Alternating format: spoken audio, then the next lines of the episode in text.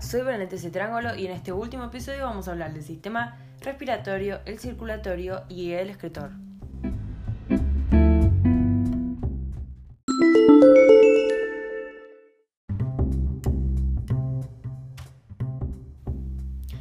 Ahora que ya vimos el recorrido del alimento y cómo se incorporan los nutrientes en el organismo, volvemos a la pregunta inicial.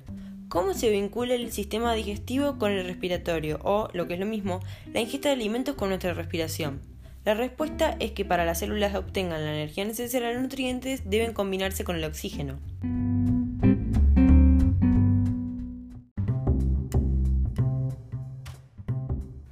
¿Y dónde se encuentra ese oxígeno? Claro, en el aire. El aire ingresa a nuestro organismo a través del sistema respiratorio, que tiene como función principal permitir la entrada de oxígeno y la salida de dióxido de carbono, producto de las reacciones químicas que se llevan a cabo dentro de las células.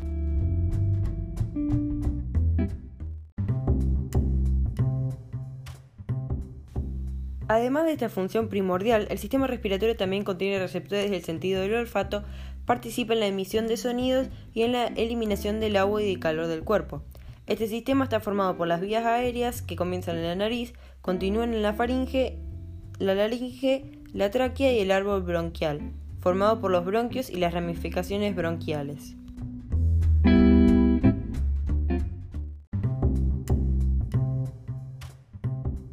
Las vías aéreas están constituidas por una serie de tubos interconectados que filtran, calientan, humedecen y conducen el aire hacia los pulmones, donde se produce el intercambio gaseoso. En la nariz, además de que el aire inspirado se calienta, se, humecta y se filtra, se encuentran los receptores sensoriales para el olfato.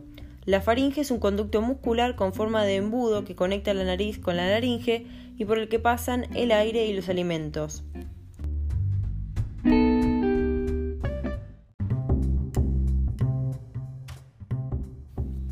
Sus características anatómicas la convierten en una cámara de resonancia para la emisión de la voz. En la faringe se encuentran las amígdalas, órganos linfáticos que participan en los mecanismos de defensa del organismo contra los microorganismos.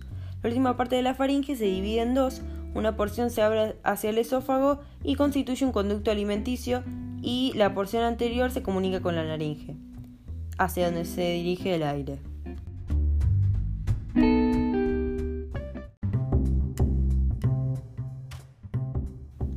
¿De qué manera funciona la entrada de aire para evitar que el alimento ingrese por el conducto equivocado y te atragantes? Existe una membrana cartilaginosa llamada epidiliotis que permite que el aire pase a la laringe y a los pulmones. Cuando tragamos un bocado, la epidiliotis se dobla hacia atrás y tapa la laringe, lo que impide que los alimentos lleguen a la tráquea. La laringe conecta la faringe con la tráquea y allí se ubican las cuerdas vocales.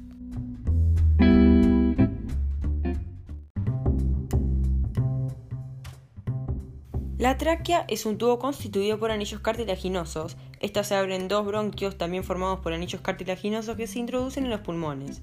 Dentro de cada pulmón, los bronquios se ramifican en un árbol bronquial, compuesto de bronquios secundarios, terciarios, bronquiolos y bronquiolos terminales.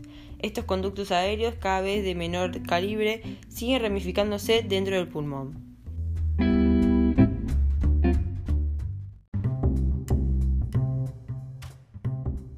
Hasta ahora mencioné el recorrido del aire hasta que llega a los pulmones, dos órganos de paredes elásticas ubicados en la cavidad torácica, cada uno de los cuales está dividido en lóbulos. ¿Qué camino sigue el aire dentro de los pulmones? El pulmón derecho presenta tres lóbulos y el izquierdo dos. A cada uno de los lóbulos llega un bronquio, por lo tanto al pulmón derecho llegan tres bronquios y al izquierdo dos. Sucesivamente, estas ramas del árbol bronquial se van ramificando cada vez más, penetrando profundamente en los pulmones. La menor ramificación de este árbol bronquial se denomina conducto alveolar.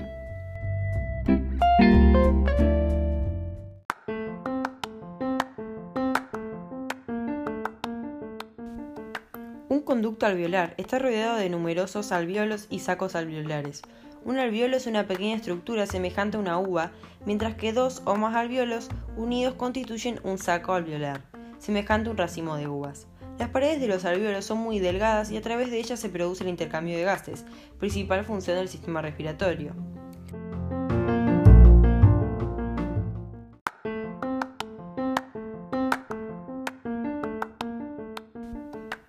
Sobre la superficie externa de los alvéolos se dispone una red de capilares sanguíneos.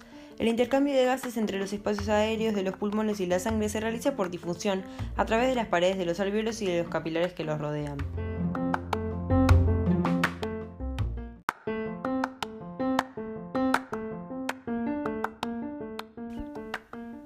A este intercambio se lo denomina hematosis. Las paredes de estas dos estructuras, alvéolos y capilares, unidas forman la membrana respiratoria, la cual es muy delgada para que sea fácil la difusión de los gases. Así, a través de esta membrana, que tiene un espesor de aproximadamente 0,5 micromilímetros, el oxígeno que ingresa a través de las vías respiratorias pasa a la circulación sanguínea para distribuirse por todo el cuerpo.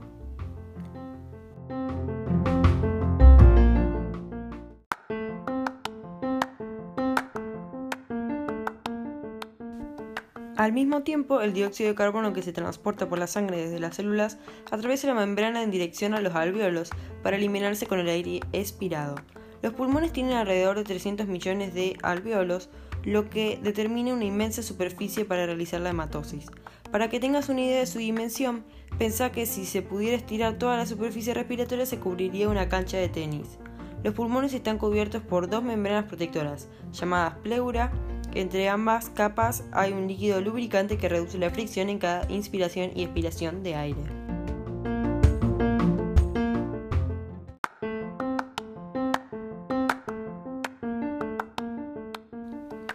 En nuestro organismo, el intercambio gaseoso se puede dividir en tres etapas. La ventilación pulmonar ingresa y egresa aire de los pulmones, la respiración pulmonar o externa, intercambio de gases entre los alvéolos pulmonares y la sangre de los capilares pulmonares a través de la membrana respiratoria, y por último la respiración tisular o interna, que es el intercambio de gases entre la sangre de los capilares que bañan los tejidos y cada una de las células del cuerpo.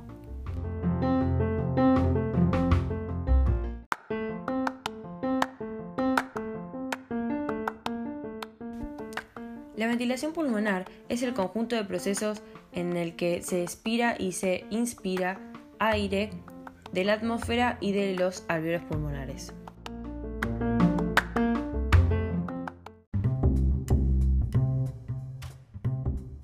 Este se divide en dos periodos, el de inspiración y el de expiración. El de inspiración es un periodo activo, donde los músculos se contraen, las costillas se elevan, el diafragma se contrae y tira los pulmones hacia abajo, la caja torácica se aumenta su tamaño, el aire entra a los pulmones y este tiene un gasto de energía y tiene una parte autónoma y una parte que no es autónoma.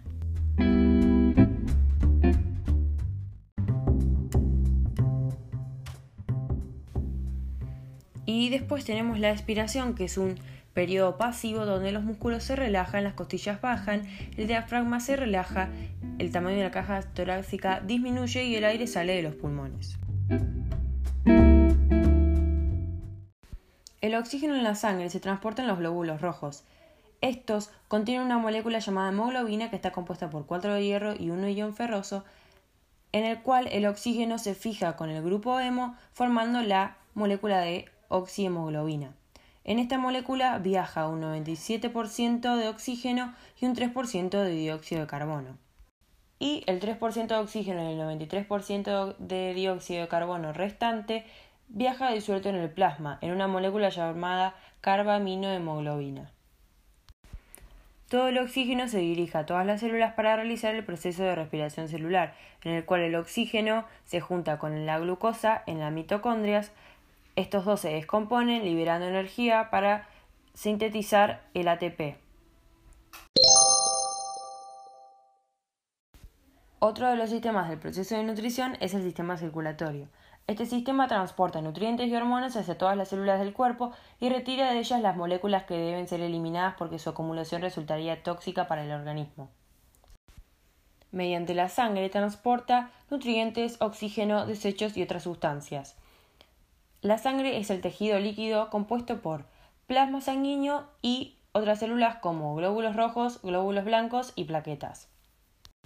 También la sangre se encarga de la regulación de la temperatura corporal, la acidez y la concentración iónica de los líquidos corporales y además de la protección contra la invasión de agentes nocivos y contra la pérdida de líquidos a raíz de una lesión.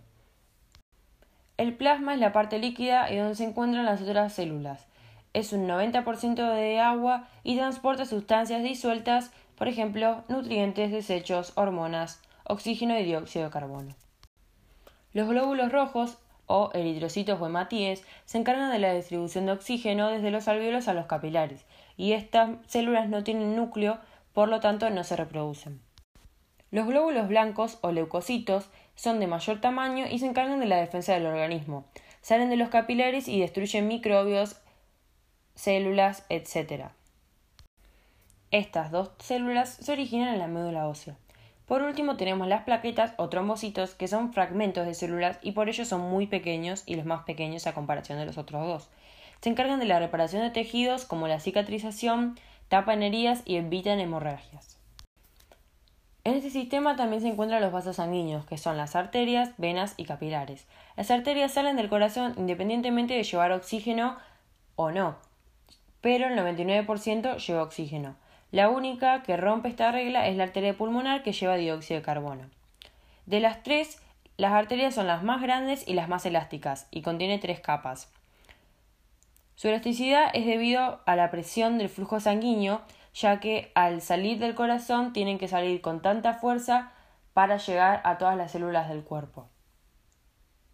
Y la arteria más conocida es la arteria aorta. Luego tenemos las venas que llevan la sangre al corazón independientemente de llevar dióxido de carbono. La excepción es la vena pulmonar que lleva oxígeno y estas venas son más pequeñas que las arterias ya que tienen dos capas y las eh, más conocidas son las venas cavas que hay dos superiores y dos inferiores. Y por último tenemos a los capilares que son los más pequeños que vinculan las venas con las arterias y eh, realizan el intercambio de sustancias, la hemeostasis que nombramos en el sistema respiratorio.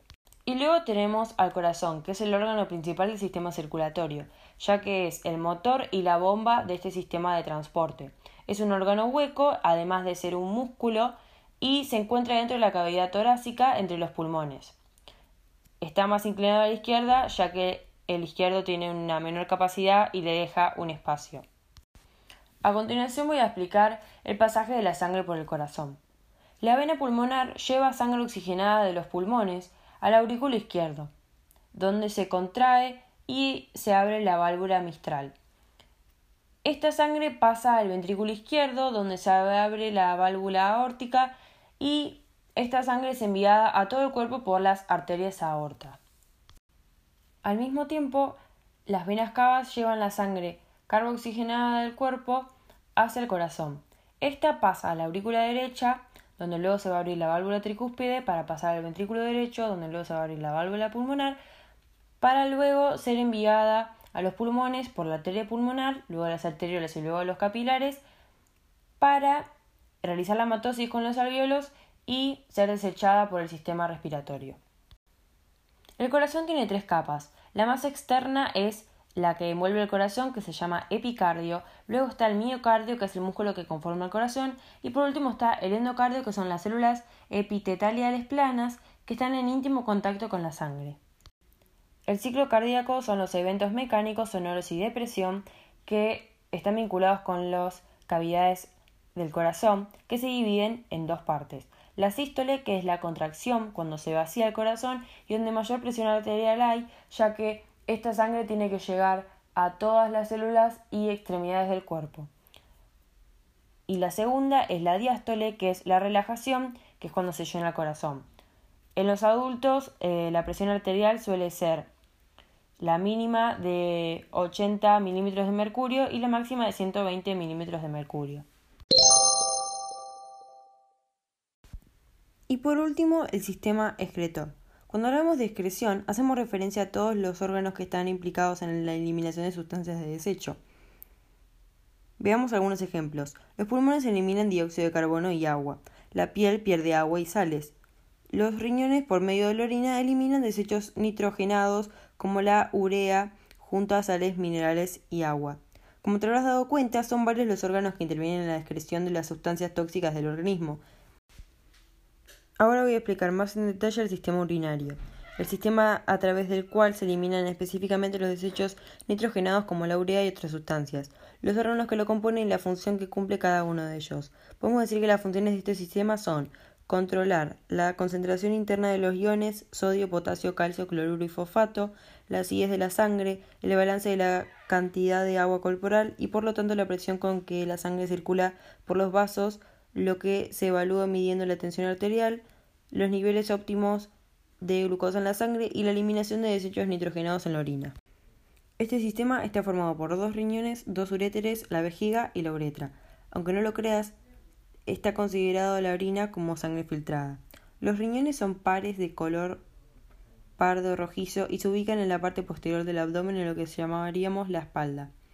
Están formados por un millón de nefrones aproximadamente, los cuales son considerados las unidades anatómicas y funcionales del riñón, que son precisamente las estructuras en las que se filtra la sangre y se forma la orina.